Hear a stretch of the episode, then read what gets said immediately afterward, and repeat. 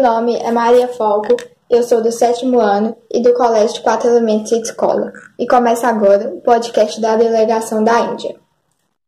O tema de hoje é Mulheres na Ciência e ao redor do mundo.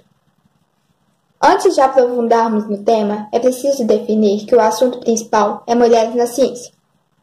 Segundo o site de notícias Revista Galileu do portal O Globo, podemos afirmar que a contribuição feminina para a ciência começa muito antes de existir o Dia da Mulher e dos movimentos de revolução feminista. O portal de pesquisas acadêmicas Cielo, em 1995, a proporção de mulheres obtendo diplomas em áreas de ciência e tecnologia, CIT, em instituições americanas atingiu o valor de 46%. Se o número significativo de mulheres são bem-sucedidas na obtenção de diplomas em áreas de CIT, por que tão poucas mulheres são encontradas em posições acadêmicas permanentes? Precisamos falar sobre isso. Em resposta para a pergunta, recentemente o Conselho de Pesquisa Médica da Suécia financiou um amplo estudo na tentativa de identificar os fatores determinantes deste problema. A publicação dos resultados em 1997 surpreendeu a comunidade científica ao revelar uma forma sutil de discriminação sexual através do mecanismo pelo qual financiamentos de projetos e laboratórios de pesquisa são concedidos.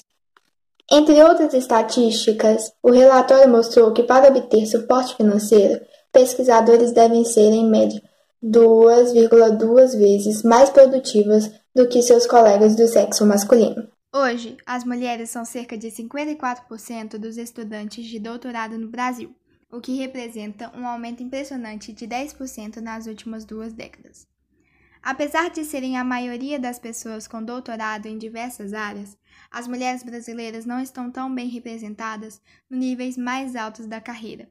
Um estudo recente mostrou que as mulheres representam apenas 24% dos beneficiários de um subsídio do governo aos cientistas mais produtivos do país. A Bolsa Produtividade. A subrepresentação em posição de liderança ainda persiste. As mulheres cientistas são apenas 14% da Academia Brasileira de Ciências. Pode-se levantar a hipótese de que, por várias razões, como ser a principal responsável pelas crianças, as mulheres são menos produtivas do que os homens. No entanto, quando se trata de produção científica, vários números mostram que as mulheres brasileiras superam seus colegas no sexo masculino. Um artigo publicado na Nature Magazine há alguns anos descobriu que as mulheres eram responsáveis por 40% das de cientistas brasileiras entre 2008 e 2012, um dos maiores índices do mundo. O impacto do trabalho de homens e mulheres também é comparável, como mostra um estudo mais recente sobre gênero no cenário global da pesquisa da Elsevier, que leva em conta o número de citações desse artigo.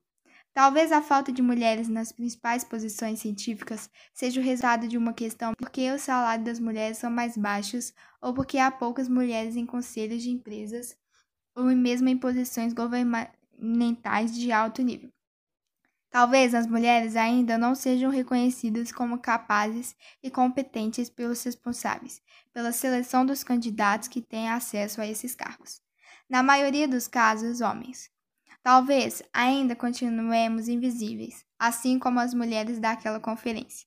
Superar essa invisibilidade requer da sociedade campanhas educativas para estimular as meninas a se tornarem cientistas e discutir os viés inconscientes em processos seletivos. São exemplos de iniciativas em andamento no Brasil que são bem-vindas.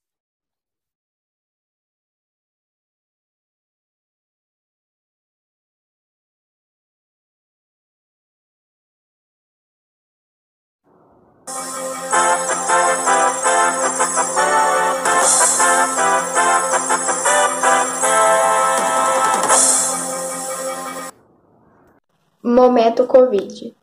Primeiro, vamos falar da Índia, o país que eu represento. De acordo com o G1, a Índia ultrapassou nesta segunda-feira, dia 28, a marca de 6 milhões de casos registrados oficialmente de infecção pelo novo coronavírus, segundo o Ministério da Saúde. De acordo com o governo, foram registrados 82.770 casos de Covid-19 nas últimas 24 horas, levando o total de infectados no país para 6.074.702. A Índia informou ainda que contabilizou 1.039 mortes no mesmo período, chegando a 95.542. A Índia, que é o segundo país mais populoso do mundo, com 1,3 bilhões de habitantes, bateu a marca de 4 milhões de casos, atingida no dia 5, e a de 5 milhões atingida no dia 16. De acordo também com o G1, a pandemia de Covid-19 já fez mais de um milhão de mortes, até sexta-feira, dia 2. Eram 1 milhão e 23.708 os mortos pela doença. De acordo com o levantamento feito pela Universidade John Hopkins, nos Estados Unidos. Na lista dos 10 países com mais óbitos per capita, há seis países da América Latina: Peru, Bolívia, Brasil, Chile, Equador e o México. Se considerarmos o número absoluto de mortes registradas em cada país até 2 de novembro, a lista é bem diferente.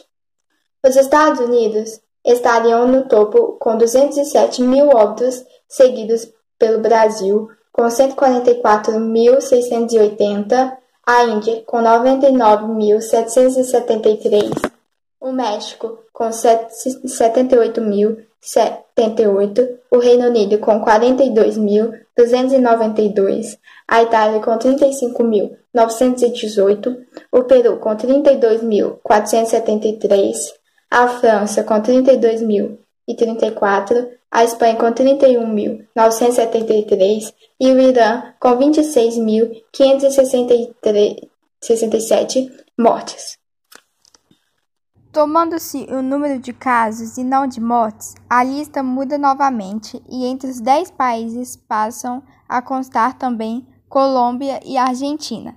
O total de casos no mundo até esta sexta-feira, conforme o levantamento da Universidade Americana, é de 34.332.476 e os número de casos registrados são os Estados Unidos, com 7.279.065, a Índia, com 6.394.068, o Brasil, com 4.847.092, a Rússia com 1.188.928, a Colômbia com 835.339, o Peru com 814.829, a Espanha com 778.607, a Argentina com 765.002, o México com 748 e a África do Sul com 676,84.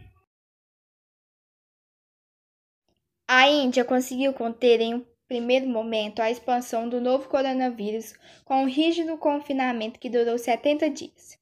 Desde julho, cerca de um mês depois do início da reabertura, o país vem registrando uma rápida aceleração no número de casos de Covid-19.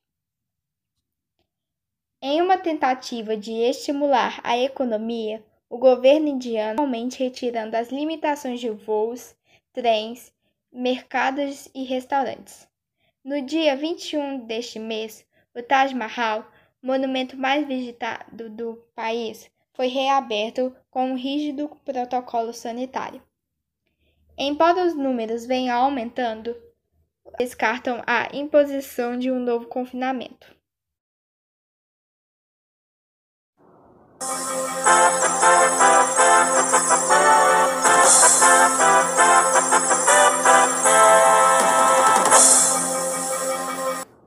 Voltando ao nosso tema, temos também uma informação muito interessante sobre ele.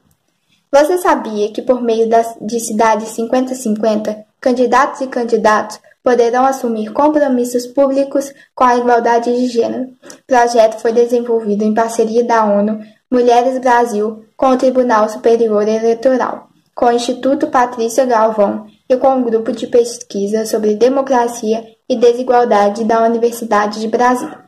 Temos apoio institucional do Congresso em Foco, hashtag Me Representa e Grupo Impresso. Um espaço no qual candidatas e candidatos podem assumir compromissos com a igualdade de gênero e o eleitorado possa obter informações que pedem ajuda a definir o voto. A plataforma digital Cidade 5050, Todos e Todas pela Igualdade, disponível em cidade5050.org.br, tem o objetivo de incentivar o debate sobre a igualdade de direitos entre mulheres e homens nas eleições municipais deste ano. Ela surge do entendimento de que uma sociedade só pode ser chamada de democrática com participação igualitária entre homens e mulheres. O projeto foi desenvolvido em parceria do Mulheres Brasil com o Tribunal Superior Eleitoral com o Instituto Patrícia Galvão e com o Grupo de Pesquisa sobre Democracia e Desigualdade da Universidade de Brasília. Tem apoio institucional do Congresso em Foco, hashtag Me Representa e Grupo Impresso. Para a representante da ONU Mulheres Brasil, Nadine Gasman, Nadine Gasman, candidaturas de mulheres e homens devem estar comprometidas com o enfrentamento às desigualdades de gênero e ao racismo, assegurando as condições de cidadania e de qualidade de vida para a população com respeito à sua diversidade em todos os municípios brasileiros.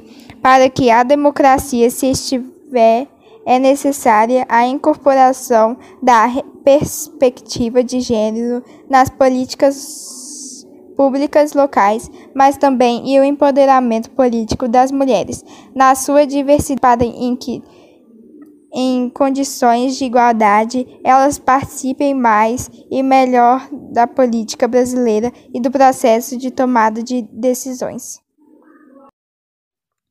A plataforma Cidade 5050 tem como origem os Objetivos do Desenvolvimento Sustentável, adotados pelos Estados-membros da ONU, e a Iniciativa Global por um Planeta 5050 em 2030.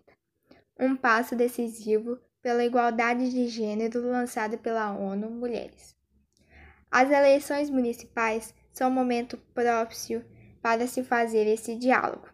É quando candidatas e candidatos pelo país afora debatem com a sociedade sua agenda de prioridades para a cidade nos próximos quatro anos acordo com o site ONU Mulheres.